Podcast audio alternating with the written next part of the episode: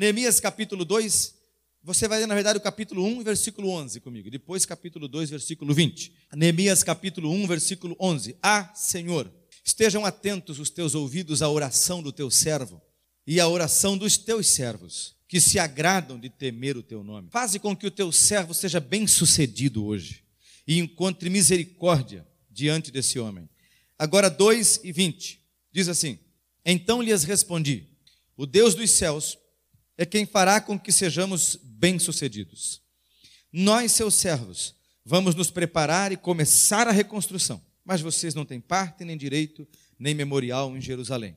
Eu li todo o versículo, mas essa última parte nós não vamos abordá-la. Ele está falando com Tobias, Sambalat e alguns inimigos ali. O que nos interessa é essas duas partes que eu li e a, a principal frase: ser bem-sucedido.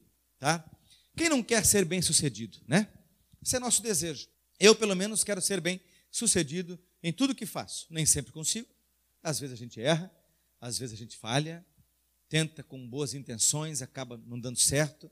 Mas o desejo nosso é ser bem sucedido. Você se matricula num curso, quer ser bem sucedido ao final dele. Você entra num novo trabalho, quer ser bem sucedido, sucedido no desempenho da função. Você começa uma carreira, quer ser bem sucedido no desenvolvimento dela. Eu disse, como exemplo, que eu assumi esta igreja no dia 28 de dezembro de 2016, e o meu desejo sempre foi ser bem sucedido enquanto pastor desta igreja, como pastor dessa igreja. E assim é que a gente faz na vida. Fazemos com o desejo de ser bem sucedido. Não há pecado em desejar ser bem sucedido. É bom que esse seja o desejo do coração. Ser bem sucedido, prosperar naquilo que faz, lograr êxito nos projetos do coração desejar ser bem-sucedido. Neemias orou assim. Ele orou, nós vimos domingo passado, por quatro meses, pelo menos, jejuando e orando, e pedindo ao Senhor graça para esse dia que nós lemos agora, o dia em que ele ia se encontrar com o rei. E quando ele se encontrou com o rei, ele disse: Senhor, eu quero ser bem-sucedido nesse encontro. Faz-me ser bem-sucedido no encontro com esse homem. Tudo que eu preciso, eu preciso alcançar hoje. Tudo que eu planejo, eu preciso conseguir hoje. Depois de quatro meses, orando e jejuando, chegou o dia dele. E nesse dia o desejo dele é: eu quero ser bem sucedido. Não há pecado nisso, não há problema nisso. Ponha as mãos nos trabalhos e deseje isso. Eu quero ser bem sucedido. Eu quero prosperar no que eu vou fazer. Você vai para a empresa para ser bem sucedido, para o trabalho para ser bem sucedido, para os projetos da vida para ser bem sucedido. Agora a pergunta não é se é pecado ser bem sucedido ou não. Essa não é a pergunta certa. A pergunta é no que e para quem? Essa que é a pergunta. Porque Neemias já é um homem próspero. Neemias já é um homem bem-sucedido. Neemias faz parte da elite da corte. Ele é funcionário de primeiro escalão. Neemias não é um qualquer. Neemias não está pedindo arrego para ninguém.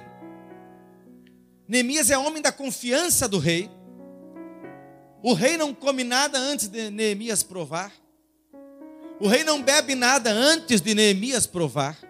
Neemias é o copeiro do rei. Ele faz parte da alta corte do serviço real. Ocorre que Neemias está triste por causa dos seus irmãos, por causa dos seus familiares, por causa da sua casa, por causa do seu lar. O que o entristece é a notícia que ele recebeu quatro ou cinco meses antes desse dia aqui. Quando Anani disse: Olha, já que tu perguntou, eu vou te falar. O negócio está feio lá. Os muros estão todos caídos, os portões foram queimados, a cidade está feia, é escombro para todo lado, está uma vergonha. Nossos irmãos, nossos patrícios, nossos familiares estão humilhados estão envergonhados. Neemias quer ser bem sucedido pensando nas pessoas que ele ama. Neemias quer ser bem sucedido pensando no próximo. Neemias quer ser bem sucedido pensando na família, no lar, na casa, no povo de Deus. É lá que ele quer ser bem sucedido. É para isso que ele quer ser bem sucedido. E Neemias é tão conhecido do rei e é tão querido pelo rei que o rei bota o olho em Neemias e diz: Neemias não está legal. Ô Neemias, o que foi, cara? Você não tem aparência de um homem doente? Então a tua tristeza só pode ser enfermidade do coração. Veja que o rei gosta de Neemias. Neemias não é qualquer um. E aí Neemias diz: Ah, Senhor, que o rei viva para sempre. Ele faz uma oração de novo a Deus. Neemias é homem de oração. Só nesse capítulo ele ora duas vezes. Ele ora agora e já vai orar ali na frente quando o rei disse: O que quer que eu faça? Então orei ao Senhor e disse: Eu gostaria de. Ele orou de novo. Neemias diz: Ó oh, rei, vive para sempre. Se o Senhor se agradar de mim, ele gosta do cara. Ele já notou que ele está doente, que ele está triste. Se eu encontrar favor diante da tua presença,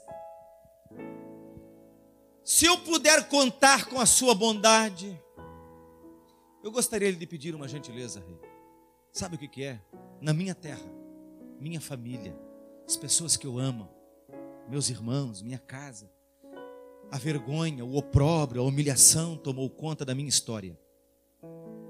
Porque mexer com Jerusalém é mexer com a história de Neemias. Porque mexer com a minha mulher, com a mulher que eu amo, é mexer com a minha história. Porque mexer com os meus filhos é mexer com a minha história. Porque mexer com a minha igreja é mexer com a minha história. Porque mexer com a minha cidade é mexer com a minha história. E Neemias diz: Senhor, se eu puder contar com a Sua bondade, a vergonha se abateu sobre a minha história, sobre a minha vida, sobre as pessoas que eu amo. Eu gostaria de ir a Jerusalém. Eu preciso encorajar meus irmãos a reconstruir os muros, a recolocar as portas, a refazer a cidade. Eu preciso resgatar a autoestima do povo de Deus. Quanto tempo você precisa? A Bíblia não informa, ele diz: combinei um prazo com o rei. Ok, pode ir. Então me faz uma gentileza mais. Pois não? O senhor poderia me dar algumas cartas para que no caminho eu conversasse com os governadores e pedisse os materiais que eu vou precisar, pedisse também livre acesso pelos caminhos. Tá bom, toma aqui as cartas. Ele assina as cartas e dá para Neemias. Então Neemias vai para Jerusalém. Sai da Pérsia, viaja, diverge um pouquinho, mas parece que ele viajou pelo menos sete dias para chegar. Ele chega por certos oficiais, os sacerdotes e os anciões, os anciões judeus vieram falar com ele.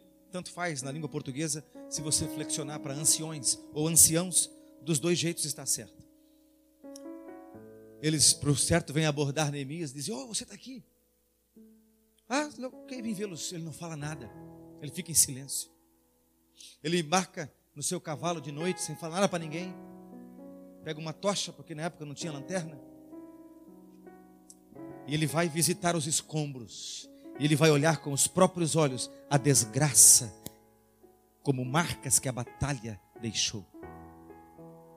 Ele vai olhar para as feridas, para a vergonha, para as evidências físicas, concretas, inequívocas, inconfundíveis da derrota. Chega um ponto que ele diz que nem para andar dava. Eu cheguei num ponto entre o portal do, da, da, das ovelhas que não dava para passar. Ele desembarcou do cavalo, tentou passar, era escombro demais. Ele fez uma relação, possivelmente, com o que a Nani disse e o que ele estava vendo.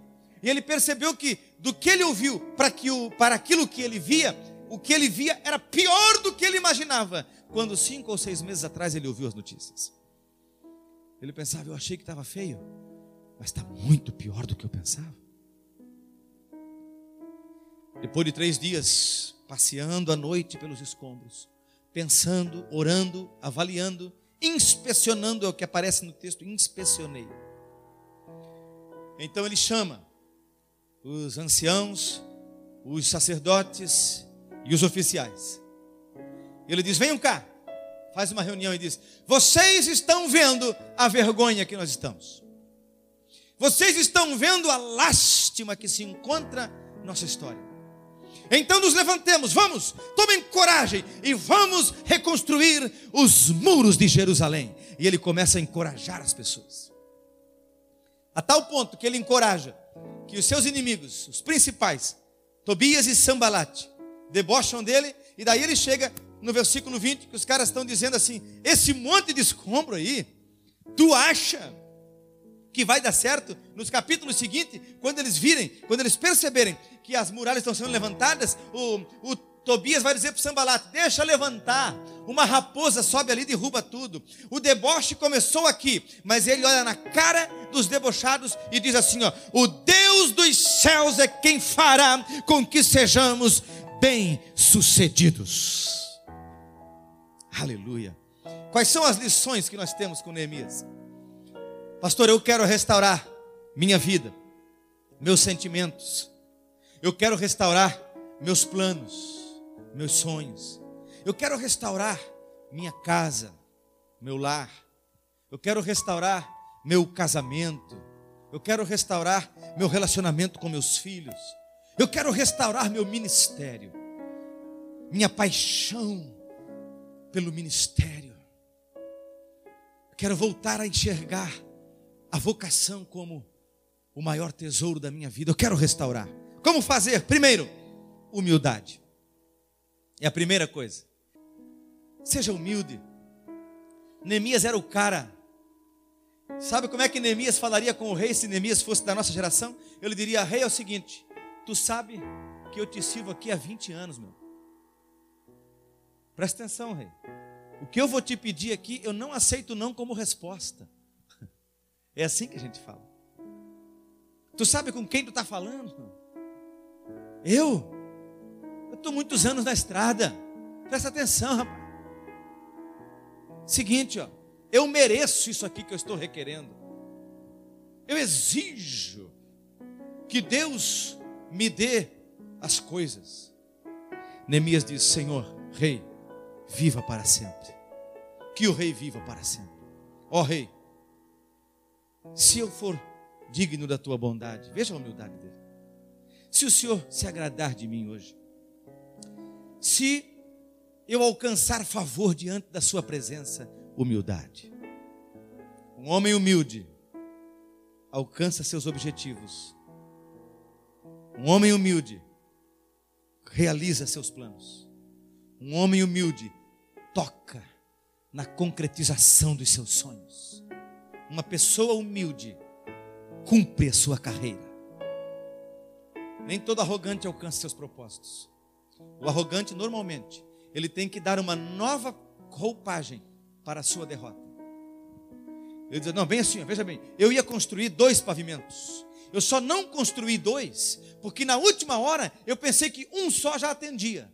Ele não tem a coragem de dizer: Eu errei no meu planejamento.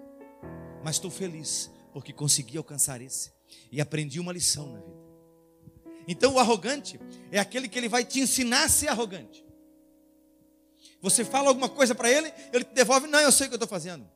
Eu sei o que eu estou falando. Eu estou à altura de tomar minhas decisões. Eu sei fazer minhas escolhas.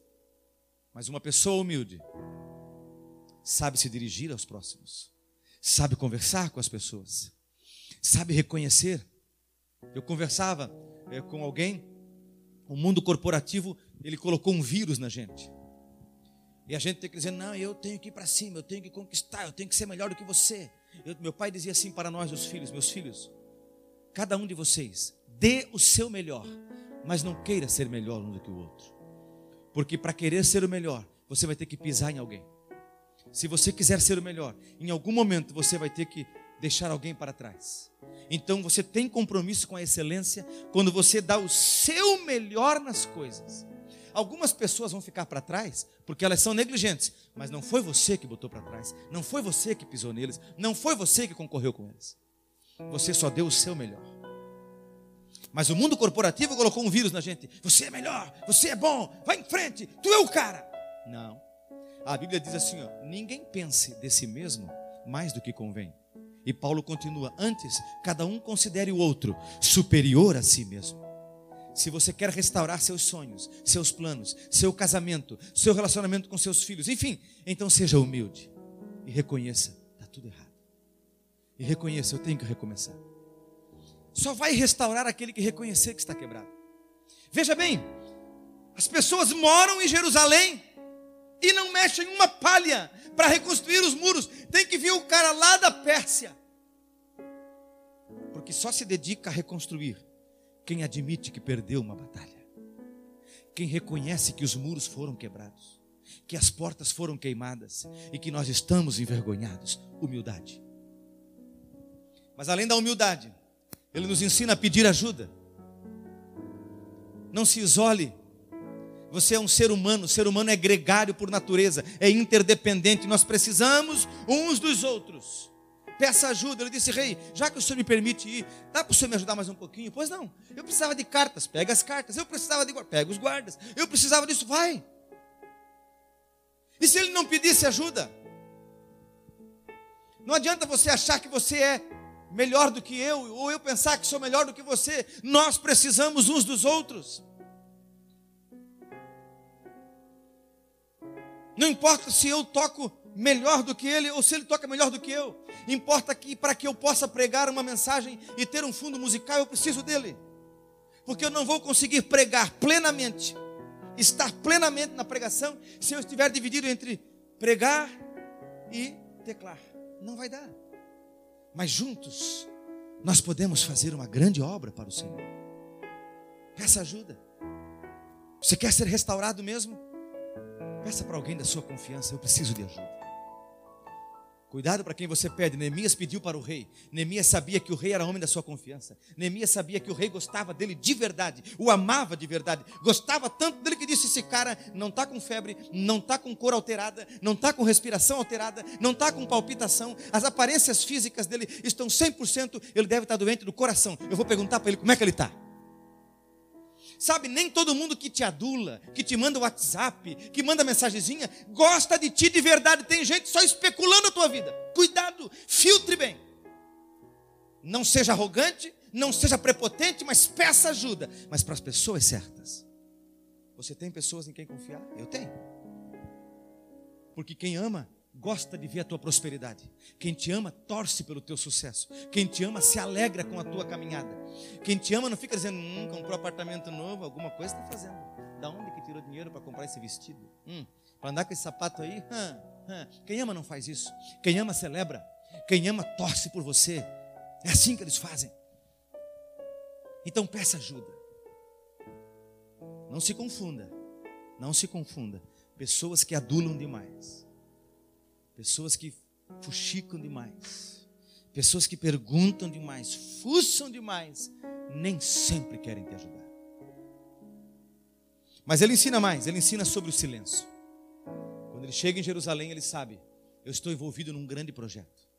Deus me vocacionou para uma grande obra. Quando eu disser o que eu vou fazer, vai levantar inimigo de algum lado. Então, antes de eu falar, silêncio. Ah, querido, Quantos crentes têm tropeçado na vida por não saber fechar a boca? Quantos crentes têm colhido frutos amargos por ter falado demais? Tudo que sente quer falar, tudo que pensa quer falar. Faz um plano, está incipiente ainda, já compartilha. E já tem gente jogando areia na farofa dele, sabe? Já tem gente estragando tudo. Nem tudo dá para você compartilhar. Neemias saiu em silêncio, tempo de oração, tempo de reflexão, tempo de olhar o tamanho do buraco no muro, tempo de olhar as cinzas daquelas portas lindas de Jerusalém que foram queimadas a fogo, tempo de derramar o coração sobre os escombros, e a Bíblia diz que ele só tinha o seu cavalo nenhum outro animal. Por quê? Porque normalmente, se um outro animal fosse com eh, suprimentos, ia um servo para levar o animal. Mas ele dizia: agora é tempo de solidão, solitude, silêncio, reflexão, oração.